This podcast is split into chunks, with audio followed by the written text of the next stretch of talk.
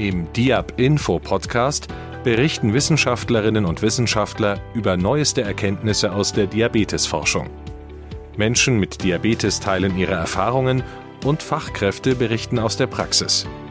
Wir sprechen über das Leben mit den verschiedenen Diabetesformen und über die Vorbeugung von Typ-2-Diabetes.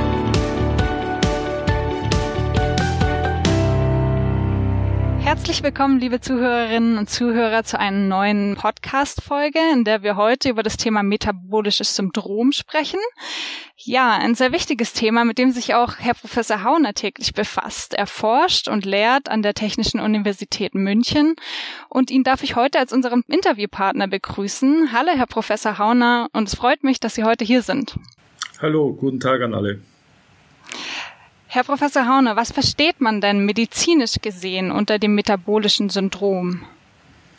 Das ist so eine Art Kunstdiagnose bisschen gewesen die letzten Jahre. Es ist keine richtige Krankheit, aber wir haben diesen Begriff in den letzten 20 Jahren immer wieder benutzt, um damit zu beschreiben, dass es verschiedene Risikofaktoren gibt, zum Beispiel für den Diabetes, aber auch für Herz-Kreislauf-Krankheiten, die irgendwie eng zusammenhängen. Und damit man nicht auf die einzelnen Faktoren schaut, haben wir gesagt, wir verknüpfen die jetzt mit dem Begriff des metabolischen Syndroms. Und was gehört dazu? Was sind das für Risikofaktoren? Das ist ganz einfach. Das ist vor allem Übergewicht, vor allem eine stammbetonte Fettverteilung, also Fett vor allem am Körperstamm, wo es ja bei den Männern meistens zu finden ist, aber auch bei Frauen natürlich vorkommen kann. Das ist so das wichtigste Zeichen und das geht dann unter Umständen schon früh einher mit Störungen im Fettstoffwechsel, im Fetthaushalt, aber auch Störungen im Zuckerhaushalt und schließlich auch mit Störungen im Blutdruck, also leicht erhöhte Blutdruckwerte. Das gehört zusammen, ist oft ein Bündel von Risikofaktoren und deshalb hat sich bewährt, das als Gesamtpaket zu sehen. Oft hört man auch von dem Begriff tödliches Quartett. Das ist ja ein nicht so schöner Begriff. Können Sie uns erklären, woher dieser Begriff kommt? Ja, das klingt ein bisschen dramatisch. Das haben Kollegen aus den USA aufgebracht und wollen damit zum Ausdruck bringen, dass dieses Quartett, diese vier Komponenten, die ich eben genannt habe, am Ende tatsächlich das Leben verkürzen können, lebensgefährlich sind weil sie dann zum Beispiel zum Herzinfarkt oder zum Schlaganfall führen können. Das bedeutet also, dass sich durch diese vier Krankheitsbilder, nenne ich es jetzt mal, sich das Risiko für weitere Dinge zusammen addiert, oder? Ja, so ist es. Das ist aber oft ein sehr langer Weg, der kann sogar über Jahrzehnte gehen, bis aus zunächst harmlosen Störungen im Stoffwechsel dann am Ende tatsächlich so ein gravierendes Ereignis steht, wie eben Herzinfarkt und Schlaganfall. Aber um das von vornherein deutlich zu machen, um diese leicht erhöhten Laborwerte nicht zu bagatellisieren, haben die Kollegen ihm vorgeschlagen, wirklich drastisch äh, aufzuzeigen, was am Ende da rauskommen kann. Und das ist tatsächlich etwas, was am Ende das Leben verkürzt und eben schwerwiegend ist. Und deshalb ist das, ist dieser Begriff eingeführt worden. Ich gebrauche das nicht ganz so gern, weil man ja nicht viel erreicht, wenn man die Leute unbedingt schocken will mit irgendwelchen Begrifflichkeiten. Aber der Zusammenhang ist einfach da, der lässt sich belegen durch viele Untersuchungen, die es dazu schon gegeben hat. Und dementsprechend äh, ist das wirklich das, was am Ende drohen kann. Und deshalb ist es natürlich sinnvoll, sich mit diesem Syndrom zu beschäftigen und nach Möglichkeiten frühzeitig zu reagieren, weil sich dann diese fatalen Folgen tatsächlich auch vermeiden lassen. Was hat das metabolische Syndrom denn mit Typ 2 Diabetes zu tun? Sie haben ja gerade schon von erhöhten Blutzuckerwerten gesprochen. Ähm, Stichwort Insulinresistenz. Hat das da was, damit was zu tun? Und vielleicht auch mit den anderen Krankheitsbildern? Ja, das ist tatsächlich so, dass es hier einen engen Zusammenhang gibt, auch zur Entwicklung eines Typ-2-Diabetes. Das metabolische Syndrom kann, muss aber nicht unbedingt eine Vorstufe zum Typ-2-Diabetes sein. Auf alle Fälle haben wir hier oft Störungen im Zuckerhaushalt mit dabei und da liegt der Link, die Verbindung zum Typ-2-Diabetes. Was hier vielleicht sogar noch wichtiger ist, ist, wir forschen ja seit Jahren daran, was sind denn eigentlich die Ursachen für das metabolische Syndrom, woher kommt das? Und da wird natürlich viel spekuliert, angefangen von genetischen Faktoren über Lebensstil. Und äh, da hat man schon vor Jahren immer wieder Hinweise gefunden, dass die sogenannte Insulinresistenz hier vielleicht das gemeinsame Bindeglied dieser vier Komponenten sein könnte. Dafür gibt es viele Hinweise. Endgültig bewiesen ist es nicht, aber es scheint wirklich in den allermeisten Fällen ein solches Insulinresistenzsyndrom vorzuliegen, was dann einmal Gefäßkrankheiten fördern kann, aber auch direkt zum Typ-2-Diabetes führen kann. Und darüber gibt es natürlich eine enge Verbindung zwischen dem metabolischen Syndrom und dem Typ-2-Diabetes. Was versteht man denn genau unter Insulinresistenz, wenn wir jetzt davon sprechen und das alles so verknüpft? Was ist diese Resistenz? Was passiert im Körper? Das ist natürlich im Grunde recht kompliziert, aber unter Insulinresistenz verstehen wir ein zu schlechtes Ansprechen auf die Wirkungen des körpereigenen Hormons Insulin in unserem Organismus. Das kann den Zuckerhaushalt betreffen, das kann aber auch den äh, Fetthaushalt, den Eiweißhaushalt betreffen. Insulin ist ein ganz zentrales Hormon in unserem Stoffwechselgeschehen, was in vielen Bereichen aktiv ist. Es hat nicht nur mit dem Zucker zu tun, sondern eben auch mit anderen Stoffwechselwegen. Und deshalb ist es eben wichtig, dass das Insulin normal im Körper wirken kann. Und wenn das nicht der Fall ist, dann drohen eben verschiedene Stoffwechselstörungen, zuallererst auch der Typ-2-Diabetes. Sie haben gerade schon ges davon gesprochen, dass der Lebensstil bei der Entstehung des metabolischen Syndroms eine große Rolle spielt, aber auch die genetischen Komponenten. In welchem Verhältnis stehen denn diese zwei Hintergründe bei der Entstehung der Erkrankung? Wir können nicht wirklich sagen, so und so viel ist jetzt genetisch, so und so viel ist der Lebensstil. Beides hängt einfach zusammen.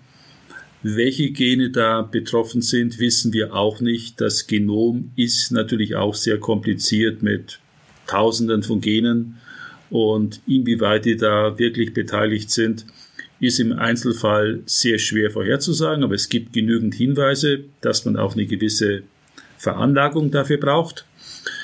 Wir können das aber einfach noch nicht ganz exakt und präzise ja, vom Anteil her einschätzen. Was wir aber wissen ist, dass es ohne einen ungesunden Lebensstil kein metabolisches Syndrom geben dürfte. Also der Lebensstil ist hier die entscheidende Komponente und auch die einzige, an der wir ansetzen können. Die Gene können wir ja nicht verändern, aber wir können selber entscheiden, wie wir leben, wie wir essen, wie wir uns bewegen.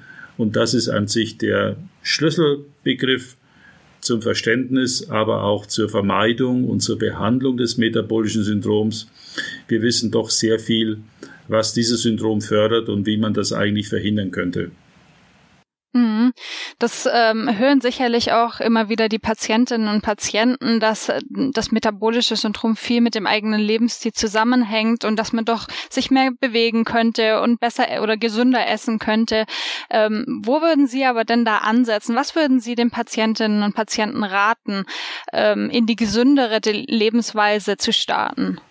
Ja, gut, klar. Diese Empfehlungen haben die Patienten alle schon mal gehört, auch die, die vielleicht noch keine Krankheit haben und sich so ein bisschen mit äh, Gesundheitsfragen beschäftigen. Und das geht meistens an einem Ohr rein, am anderen schnell wieder raus. Und das hört man vielleicht auch nicht gern, weil es ja doch bedeutet, ich muss da irgendwas anders machen, muss von meinen liebgewordenen Gewohnheiten abweichen. Aber vor dieser Frage steht jeder Mensch, steht jeder, der zuhört, stehe auch ich selber, stehen Sie. Jeder ist sozusagen verantwortlich, wie er, wie er lebt, wie er sich ernährt, wie er sich bewegt.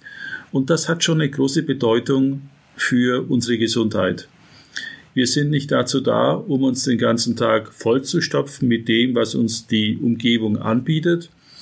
Und äh, der Mensch ist auch nicht angelegt, um äh, den ganzen Tag bequem im ja, Schaukelstuhl zu sitzen. Ich übertreibe jetzt mal. Sondern wir haben natürlich unsere Muskulatur, unseren Stoffwechsel, um sozusagen ein optimales und langes Leben äh, zu haben, um zu überleben. Das war ja zunächst mal der Grund, warum unsere Muskulatur und unser Stoffwechsel so ist, wie wir es heute eben haben. Aber was sich natürlich gewaltig geändert hat, ist unsere Lebensweise, die ja bis vor 100 oder bis vor 60 Jahren ganz anders aussah als heute. Da gab es nie allzu viel zu essen und es gab immer viel Muskelarbeit zu leisten. Und das hat sich halt natürlich total verändert. Das ist zum einen schön, aber auch gefährlich, weil wir, wie gesagt, als Menschen nicht dazu da sind, um uns möglichst, äh, ja, wie im Paradies alles reinzuziehen und uns dann bequem irgendwo zu fletzen. Und das muss sich, glaube ich, jeder Mensch irgendwann mal klar machen. Ich glaube, jeder weiß das im Prinzip auch. Aber irgendwann muss man doch für sich äh, eine Überlegung anstellen, die einfach aussieht, ja, was willst du? Willst du bequem dich verhalten? Oder willst du doch äh, dich mal ernsthaft damit beschäftigen und überlegen, wie alt du werden willst, wie gesund du bleiben willst und was du vielleicht dafür doch ändern solltest. Das ist also immer eine persönliche Entscheidung und das kann von Fall zu Fall ganz unterschiedlich aussehen. Aber ich glaube, jeder muss die Entscheidung treffen, ob er einfach so bequem weitermachen will, wie er es vielleicht bisher gemacht hat, oder ob er sich dann doch überlegt, naja, ich will eigentlich schon natürlich gesund bleiben und lange leben und dann möglichst Ärger haben mit Doktors. Also mache ich doch ein paar Dinge vielleicht anders. Das ist interessanterweise bei jungen Leuten oft relativ einfach, stelle ich immer wieder fest. Die jungen ja, sei es Jugendliche, sei es junge Erwachsene, sind da relativ offen und machen sich da durchaus Gedanken. Und ich glaube, das ist gut, dass man sich damit beschäftigt, denn man muss nicht jeden Schrott essen, der einem da vor die Nase gehalten wird oder einem über den Weg kommt. Und man kann auch mal freiwillig ein paar Meter zu Fuß gehen oder mit dem Fahrrad fahren oder auch mal joggen gehen. Denn das sind ja auch Dinge, die Lebensqualität bringen können. Und das ist halt so eine Grundsatzentscheidung. Was ich oft erlebe, ist, dass vor allem Menschen so zwischen 30 und 50 sich schwer tun. Die haben natürlich oft einen stressigen Beruf, die haben oft eine Familie, wo sie sich auch um ihre Familie natürlich kümmern müssen. Und dann äh, fällt oft die Beschäftigung mit Essen und mit vielleicht auch Sport schnell hinten runter, weil das heißt ja doch, ich muss mich darauf ein bisschen konzentrieren und muss mich vielleicht auch manchmal ein bisschen anstrengen. Aber dennoch jeder muss sich für sich entscheiden, ob er nicht doch ein bisschen was ändern will, um einfach seine eigene Gesundheit zu schützen. Das Gute ist eigentlich, man braucht dazu gar nicht so viel Kraft oder muss da nicht alles umprogrammieren. Das sind oft einfach kleine Schritte, die da sinnvoll und hilfreich sein könnten und die fallen gar nicht so schwer. Das beginnt eben beim Essen. Ich muss nicht jeden Keks, der mir am Arbeitsplatz angeboten ist, gleich vernichten, auch wenn es nett gemeint ist. Ich kann für mich wirklich entscheiden, okay, ich esse jetzt zum Frühstück. Vormittags brauche ich eigentlich nichts, ich habe ja gar keinen Hunger und konzentriere mich lieber auf meine Arbeit oder was immer ich da tue. Und mittags muss ich ja auch kein dickes Mittagessen aus der Kantine essen, wo ich mich dann hinterher ja eher schlapp fühle. Das kann ja auch ein Salat sein oder ich nehme mir von zu Hause was mit. Und so kann man eigentlich dann weitermachen. Abends ist man zu Hause, will vielleicht ein bisschen mehr essen, ist auch völlig okay. Aber es muss dann nicht nur irgendwas Fettes sein, eine fette Pizza oder so, sondern ich kann mir ja auch mal einen Salat machen oder kann auch einen Obstsalat essen und so weiter. Da gibt's viele Möglichkeiten, die die Menschen ja doch gerne essen. Aber man muss es halt dann sich überlegen, muss ein bisschen planen und muss sich dann auch selber Regeln geben, an die man sich hält. Und da kann jeder für sich was finden, was ihm gut gelingt und was ihm auch Spaß macht. Das ist also die nachhaltigste Art und Weise, ähm, gegen das metabolische Syndrom anzukommen. Also letztendlich den Lebensstil im Positiven zu verbessern mit kleinen Schritten, ne? Ja, ich habe es jetzt sehr breit dargestellt, aber es ist tatsächlich so, es gibt wirklich verschiedene Möglichkeiten. Jeder kann da für sich etwas finden, was ihm dann auch beim metabolischen Syndrom hilft und ihn gesund hält. Das Wichtigste ist hier vielleicht als Einzelkomponente, wenn man so will, ist wirklich das Körpergewicht. Man muss höllisch heute aufpassen, dass man nicht zunimmt bei den vielen Angeboten, die wir alle haben, bei den ständigen Verführungen, die es natürlich Tag und Nacht gibt. Das ist wirklich etwas, was ganz neu ist und äh, entscheidend ist, auf sein Gewicht zu achten. Und das kann man natürlich, indem man sich auf die Waage stellt. Das muss man nicht jeden Tag machen, aber einmal die Woche ist es schon sinnvoll. Und wenn es gelingt, sein Gewicht nicht ansteigen zu lassen, dann hat man schon wahnsinnig viel erreicht und ist schon zu einem großen Teil vor diesen Stoffwechselstörungen und vom metabolischen Syndrom geschützt. Wann und warum kommen denn Medikamente zum Einsatz bei dem metabolischen Syndrom? Ja, Medikamente sind nur die zweitbeste Möglichkeit. Die sollten erst dann zum Einsatz kommen, wenn es zum Beispiel nicht mehr gelingt, den Blutdruck unter Kontrolle zu halten oder den Blutzucker im Normalbereich zu halten. Erst dann sind Medikamente angezeigt oder wie wir sagen, indiziert. Es gelingt tatsächlich manchmal dann nicht mit Ernährung, mit Bewegung und Lebensstiländerung die Blutdruckwerte dazu halten, wo sie sein sollten, nämlich deutlich unter 140 zu 90, dann kann es wirklich notwendig werden, ein Medikament zu verordnen und einzunehmen. Und das ist dann eine Art Stufenbehandlung. Zunächst mal gesunde Lebensführung. Aber wenn das nicht mehr reicht, um diese Komponenten zu kontrollieren, dann braucht man sicherlich auch Medikamente. Und das ist auch wahrscheinlich dann der Grund dafür, warum man das metabolische Syndrom so früh wie möglich eigentlich aufdecken sollte, beziehungsweise daran erinnert werden sollte. Ja, es ist sicher so, je früher man sich selber darum kümmert und anders lebt und das ein bisschen sozusagen im äh, Visier hat, dann kann man äh, den Zeitpunkt, wo man vielleicht doch mal ein Medikament braucht, wahrscheinlich weit hinausschieben. Man kann es nicht unbedingt auf Dauer hinausschieben, weil wie gesagt, wenn man eine gewisse erbliche Veranlagung hat, dann äh, kommt das irgendwann im höheren Lebensalter. Das ist aber jetzt auch nicht schlimm, wenn man das dann rechtzeitig erkennt und dann tatsächlich diese Störungen soweit notwendig dann auch mit Medikamenten behandelt. Das kann man heute gut machen. Medikamente sind auch nicht schlimm, sondern unterstützen das und schützen einen eben auch dann vor diesen gefürchteten Folgen. Sie haben ähm, vorhin schon ein paar Anregungen gegeben, was man denn tun kann, um ähm, eben gesünder zu leben. Wenn man das Thema aber jetzt äh, angehen möchte, und zwar zum ersten Mal so richtig, mit viel Motivation, ähm, können Sie äh, den Patientinnen und Patienten Tipps geben, wer einen auf diesem oft nicht ganz so leichten Weg begleiten könnte? Ja.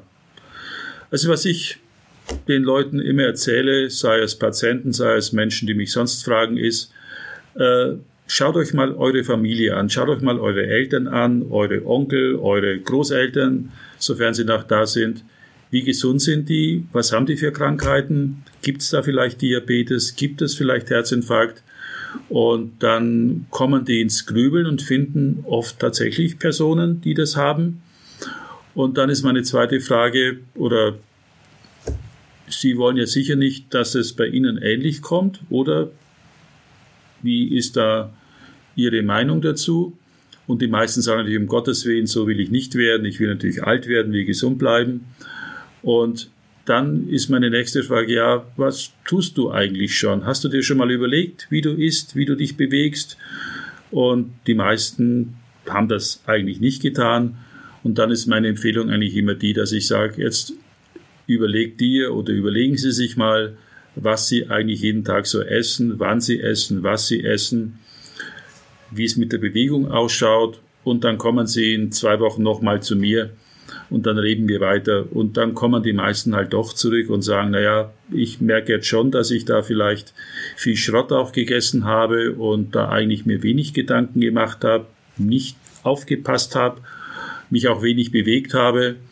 Und ich helfe den Leuten einfach eigentlich nur, sich selber dazu Gedanken zu machen und die meisten merken dann schon sehr schnell, wo sie vielleicht äh, sich nicht so gut ernährt haben. Und ich frage immer, könnten Sie sich denn vorstellen, das ein bisschen anders zu machen? Und es ist in der Regel dann leicht getan. Die meisten merken sofort, wo sie vielleicht ihre Schwachpunkte haben und wissen eigentlich auch, wo sie es anders machen könnten. Und ich versuche das einfach zu nutzen, um sie zu unterstützen oder, wenn gewünscht, auch zu beraten, was da vielleicht eine bessere Ernährung, eine bessere Lebensweise insgesamt wäre. Also ich glaube, die meisten Menschen finden schon auch selber mit eigener Kraft, mit etwas Unterstützung von außen dann zu einem hoffentlich gesünderen Lebensstil und lassen sich da doch relativ leicht motivieren. Mhm.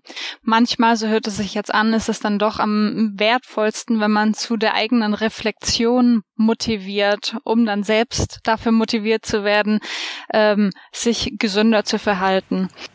Ja, viele brauchen natürlich einen Stupser und nehmen natürlich das gerne an, was ihnen die ja, die Imbissbuden und wer weiß auch immer, Internet und was da alles so an Angeboten auf uns einprasselt, nehmen das gern an, weil klar schmeckt manches ganz gut. Aber die Frage ist, ist das auf Dauer folgenlos? Ist das wirklich gesund? Ist das sinnvoll? Und wenn man da ein bisschen drüber nachdenkt, glaube ich, merkt man sehr schnell, dass man viele dieser Angebote gar nicht braucht und ja, auf sie leicht verzichten könnte und sich dann vielleicht sogar besser fühlt. Und ich glaube, da muss jeder für sich selber mal, ja, ja, in Klausur gehen, sich mal Gedanken machen, ob das alles so sinnvoll ist, was man so treibt. Oder mit der Pizza, warum isst man eigentlich so eine Riesenpizza? Ich glaube, keiner braucht die, weil er so hungrig ist, sondern man isst das Ding einfach, weil es da ist und weil es natürlich auch gut riecht und gut schmeckt. Aber so eine Pizza hat halt 850 Kalorien. Da ist wahnsinnig viel Fett drauf, wahnsinnig viel Mehl drin und vieles davon ist einfach nicht wirklich äh, gesundheitsförderlich. Wenn man eine Pizza will, könnte man sie sogar selber machen, mit vielleicht viel weniger Kalorien, gesünder, geht relativ leicht und kann sie dann natürlich gerne genießen, wenn man sowas isst. Wenn so eine Riesenpizza ist, die kann man auch auf zweimal essen. Man kann sie ja abholen, sich liefern lassen und am besten gleich in der Mitte auseinanderschneiden und sofort eingefrieren, das eine Stück und das andere dann essen. Also da gäbe es wirklich viele Möglichkeiten, wie man das relativ leicht äh, managen kann. Natürlich ist das Auge immer größer als der Bauch. Das ist auch eine alte Tatsache der Mensch ist quasi so angelegt, gleich für Hungerzeiten äh, zu essen. Aber wir haben ja heute Gott sei Dank in diesen Breiten keinen Hunger mehr. Also ist es besser, man äh, isst nur so viel, wie man wirklich braucht, bis man sozusagen die Sättigung erreicht hat. Und den Rest kann man wirklich entweder mit anderen teilen oder man äh, steckt das in die Tiefkühltruhe. Haben Sie zum Schluss dieser Folge noch einen ganz besonderen Tipp für die Betroffenen, um sie zu motivieren? Ja, wer jetzt schon solche Stoffwechselstörungen hat, bei dem äh, wirken diese Empfehlungen natürlich noch stärker. Der kann wirklich zuschauen, wie sich auch die Werte verbessern. Da geht es dann meistens über die Gewichtsabnahme, also wenn ich jetzt meine Ernährung umstelle, nachdem ich vielleicht 20 Kilo zugelegt habe und mir da immer wenig Gedanken gemacht habe, aber wenn ich jetzt mal anfange, mich vernünftiger zu ernähren, sei es mehr pflanzliche Lebensmittel zu essen, öfter mal Salat, öfter mal sonstiges gekochtes Gemüse oder Obst und eben bei den fetten Fastfood-Produkten ein bisschen vorsichtiger bin, weniger oft, kleinere Portionen, vielleicht auch aufteilen, dann geht das unter Umständen auch schnell mit dem Gewicht ein paar Kilo runter. Und dann kann ich wirklich davon ausgehen, dass auch die Blutfettwerte, die Blutzuckerwerte sich bessern und auch der Blutdruck absinkt. Das geht jetzt nicht natürlich über Nacht und nicht sehr schnell. Man braucht da sicherlich ein bisschen Geduld. Aber die Chance, dass man sowas wieder rückgängig machen kann, ist sehr, sehr hoch. Und wenn man das konsequent angeht, schafft man das auch. Vielen Dank, Herr Hörner, dass Sie mit uns Ihr Wissen geteilt haben. Und ja, ich nehme aus dem Podcast mit, dass wenn man sich gesünder ernährt, mehr bewegt, ähm, nicht nur eine Sache ähm, sich zum Positiven verändert, also nicht nur die Blutzuckerwerte besser werden beispielsweise, sondern es so viele weitere positive Effekte auf die Gesundheit hat. Man schützt die gesamte Gesundheit. Das ist wirklich das Schöne dabei. Ich danke für die Aufmerksamkeit. Das war der Diab Info Podcast. Sollten Sie Fragen, Wünsche oder Anregungen haben, schreiben Sie uns gerne eine E-Mail an info@ diabinfo.de.